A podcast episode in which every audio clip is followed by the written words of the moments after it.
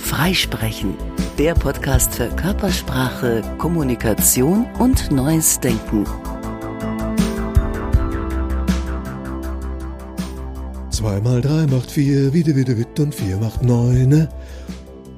Heute geht es darum, wie man mit Zahlen manipulieren kann, ohne zu lügen. Herzlich willkommen zu Freisprechen. Geld regiert die Welt heißt es, aber eines der Tools, um die Welt zu regieren, ist die Kommunikation von Zahlen. Politische, wirtschaftliche, gesellschaftliche Entscheidungen werden meist auch mit Zahlenmaterial begründet. Und wer jetzt denkt, Zahlen lügen nicht, nein, das trifft nur auf die Tränen zu, der irrt sich, denn Zahlen sind zwar an sich Fakten, zwei mal zwei ist vier, aber wie man die Zahl 4 dann darstellen oder nutzen oder auch verschweigen kann, das ist das Spielfeld, um mit Zahlen eben Aussagen in eine andere Richtung zu bringen. Das heißt, da geht es um Kontext, da geht es um Bezugsgrößen und manchmal schlicht darum, bestimmte Zahlen gar nicht erst zu nennen, zu verschweigen.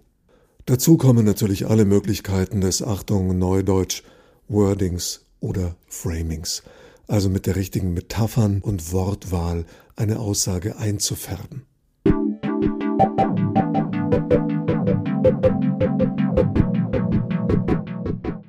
Einfaches Beispiel und mancher kennt vielleicht diesen alten Gag aus meiner Jugendzeit. Drei Kumpels machen ein Wettrennen. Natürlich gibt es einen ersten, einen zweiten und einen dritten. Der, der letzter geworden ist, der ist damit natürlich nicht glücklich. Dem ersten gönnt er noch den Sieg, weil der war wirklich deutlich schneller. Aber dass der zweite ein Stück höher auf dem Treppchen steht, bloß wegen einer Schrittlänge, die er ihm voraus war, das wurmt ihn. Jetzt, wenn Kumpels fragen, und wie lief's, kann er ehrlich sein und sagen, ja, ich war letzter. Er kann sagen, ja, ging so, ich war dritter und kann darauf hoffen, dass die anderen gar nicht genau wissen, wie viele waren da noch am Start. Oder er ist dreist und sagt, für mich lief's ganz gut. Ich habe einen guten dritten Platz gemacht. Mein Kumpel ist bloß Vorletzter geworden.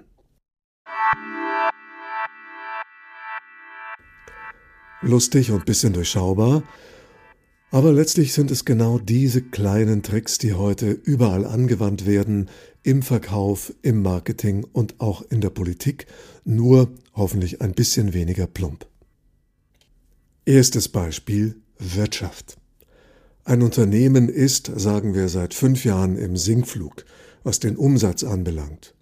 Im letzten Jahr gab es eine kleine Trendwende, da ging es wieder ein klein bisschen nach oben, aber natürlich lächerlich im Vergleich zu den Verlusten der Vorjahre. Wenn die frech sind, blenden sie auf der nächsten Hauptversammlung die Vorjahre aus und verkünden stolz, unser Umsatzergebnis ist in diesem Jahr sieben Prozent besser als im Vorjahr verschweigen, dass es vorher 80 Prozent runterging in den Keller. Auch das Beispiel war natürlich überzeichnet, etwas plump, aber nicht so realitätsfern. Es gibt im Quartalsbericht oder in Unternehmensdarstellungen viele Möglichkeiten, diesen Trick nur etwas weniger auffällig, etwas weniger plump anzuwenden.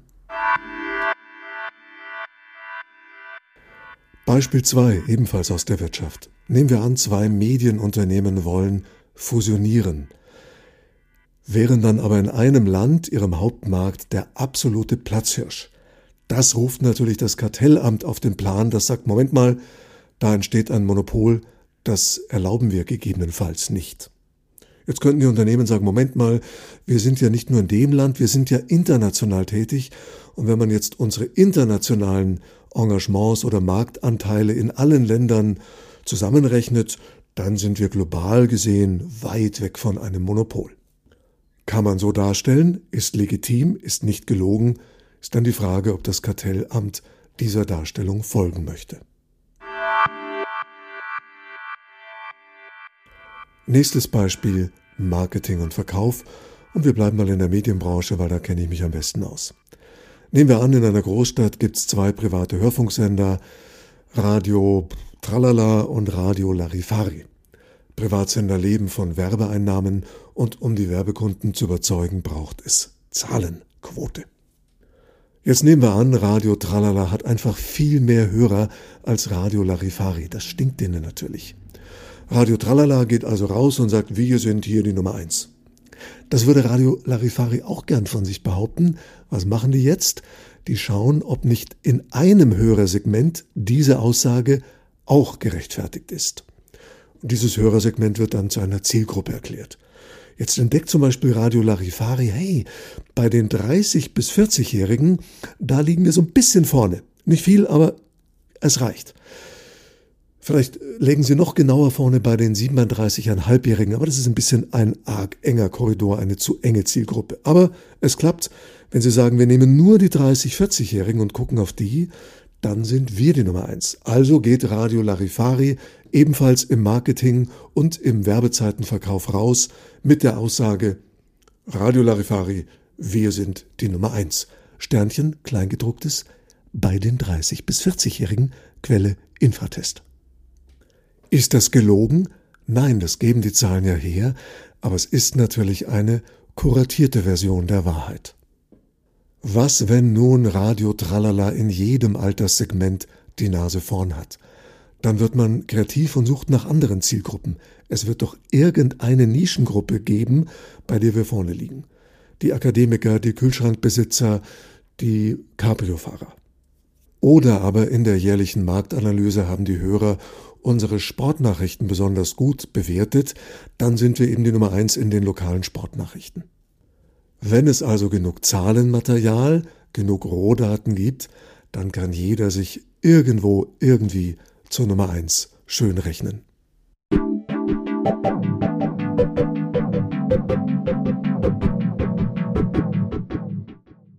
Ein weiterer Trick im Verkauf ist der sogenannte Ankerpreis, eine unbewusste psychologische Bezugsgröße. Beispiel.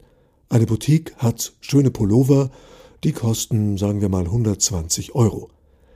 Ist das viel oder wenig? Je nach Einkommen werden manche sagen 120 Euro, bei guter Qualität, das geht. Andere werden sagen, hui, 120 Euro für einen Pullover, ganz schön steil.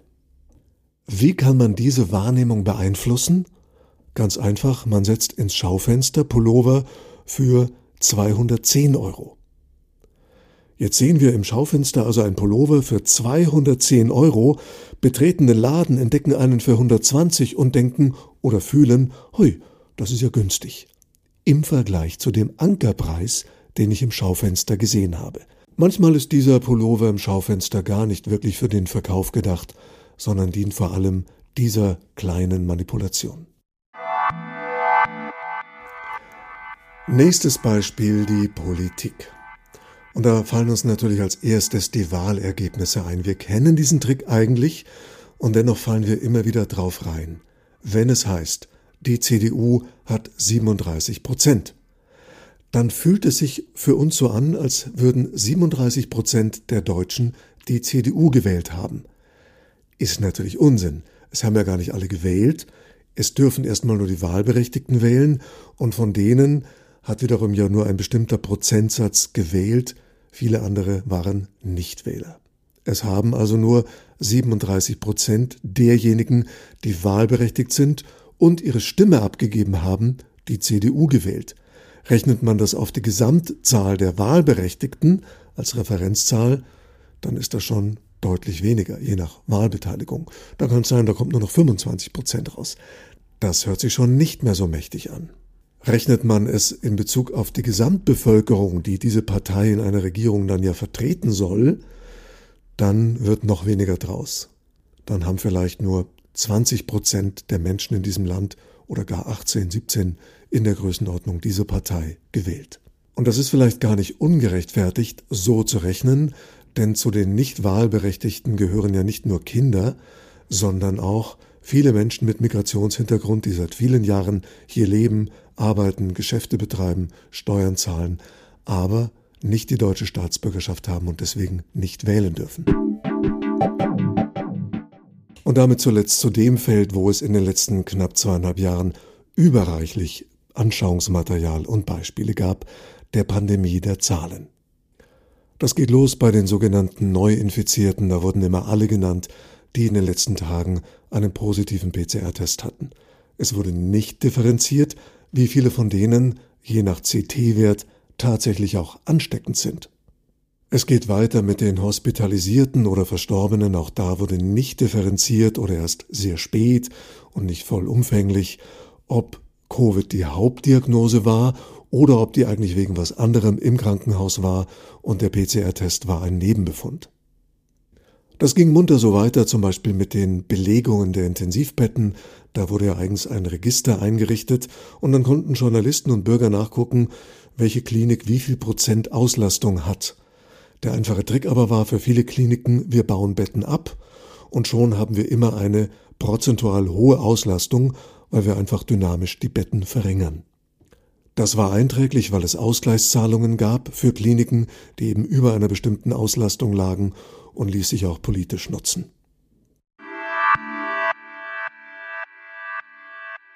Ein gängiger Trick ist die sogenannte kumulative Zahl, wurde zum Beispiel bei den Todeszahlen angewendet. Man hat einfach immer aufaddiert, was an neuen Todesfällen dazukam.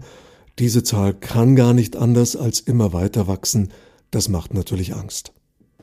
Sachgerechter, nüchterner wäre es gewesen, diese Zahl immer zum einen in Relation zur Bevölkerung zu setzen oder in Relation zu den allgemeinen Todesfällen oder in Relation zu der Zahl der Infizierten und, und, und. Gibt viele Möglichkeiten an sinnvollen Referenzgrößen.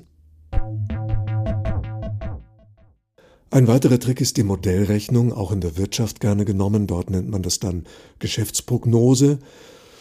Das heißt, man hat eine Zahl, die ist eher auf der Basis von Annahmen ermittelt worden. Das ist ein bisschen Kristallkugel, aber sobald die eben schwarz auf weiß auf irgendeinem Papier steht, hat sie sowas gefühlt amtliches. Also immer Vorsicht vor Zahlenaussagen, die nicht auf einer analysierten Vergangenheit, sondern einer modellierten Zukunft basieren. Da ist viel Hokuspokus drin, viel Hellseherei. Beziehungsweise solche Zahlen sind dann anfällig entweder für Wunschdenken oder für politischen Missbrauch. Dann man die Zahl, die sich gut verkaufen lässt. Typisches Beispiel große Bauprojekte, die werden natürlich immer künstlich klein gerechnet, um sie dem Wähler schmackhaft zu machen. Den neuen Bahnhof, den neuen Flughafen gibt's für so und so viel Milliarden und natürlich im Lauf der Bauzeit stellt sich dann raus, ups, das wird eher doppelt oder dreimal so teuer. Und letzter Trick, den ich hier nennen möchte, ist die Zahl, die ich gar nicht nenne, die ich einfach verschweige, weil sie die Botschaft ein bisschen beschädigen könnte. Aktuelles Beispiel zur Entstehungszeit dieser Podcast-Folge ist die Zahl 0 und die Zahl 8. Der Kontext sind diese neuen Hilfsstoffe, die gegen das Virus helfen sollen, angepasste Hilfsstoffe. Wird gerade groß darüber berichtet, wie wirksam die sind. Das ist in Studien ermittelt worden und ich bin sicher, alle Medien berichten da wahrheitsgemäß. Aber eine Zahl findet man in der Berichterstattung doch eher selten, nämlich die Zahl, an wie vielen Menschen wurde das denn getestet? Wie viele Studienteilnehmer gab es denn? an denen die Wirksamkeit erprobt wurde? Die ernüchternde Antwort ist null. Es wurde an null Menschen erprobt. Ja, wie denn? Es gab keine menschlichen Probanden, es gab nur Tierversuche, dann wäre die nächste Frage ja, an wie vielen Tieren ist das denn untersucht worden? Und da ist die nächste ernüchternde Antwort acht. Acht Mäuse. Überspitzt könnte man sagen, knapp acht Milliarden Menschen, eine Maus pro Milliarde, wenn man das global ausrollen möchte. Aber ich weiß, das war jetzt auch ein kleiner Trick.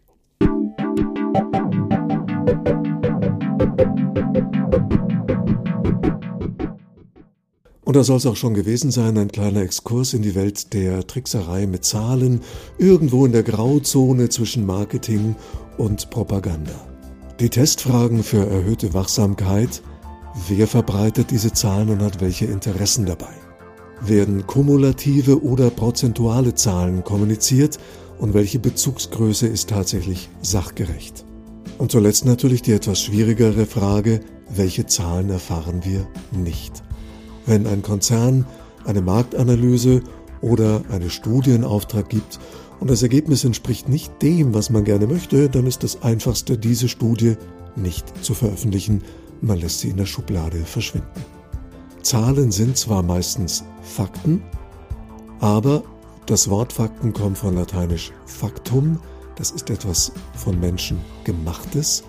Eine Zahl ist ja meistens nicht in der Natur schon vorgefunden worden, sondern von Menschen ermittelt worden. Und dann ist immer die Frage, was haben die sich dabei gedacht? und wie wird die Zahl kommuniziert. In diesem Sinn gute Zeit und Augen auf, wachsam bleiben bei Zahlen. Freisprechen, der Podcast mit Dominik Umberto Schott.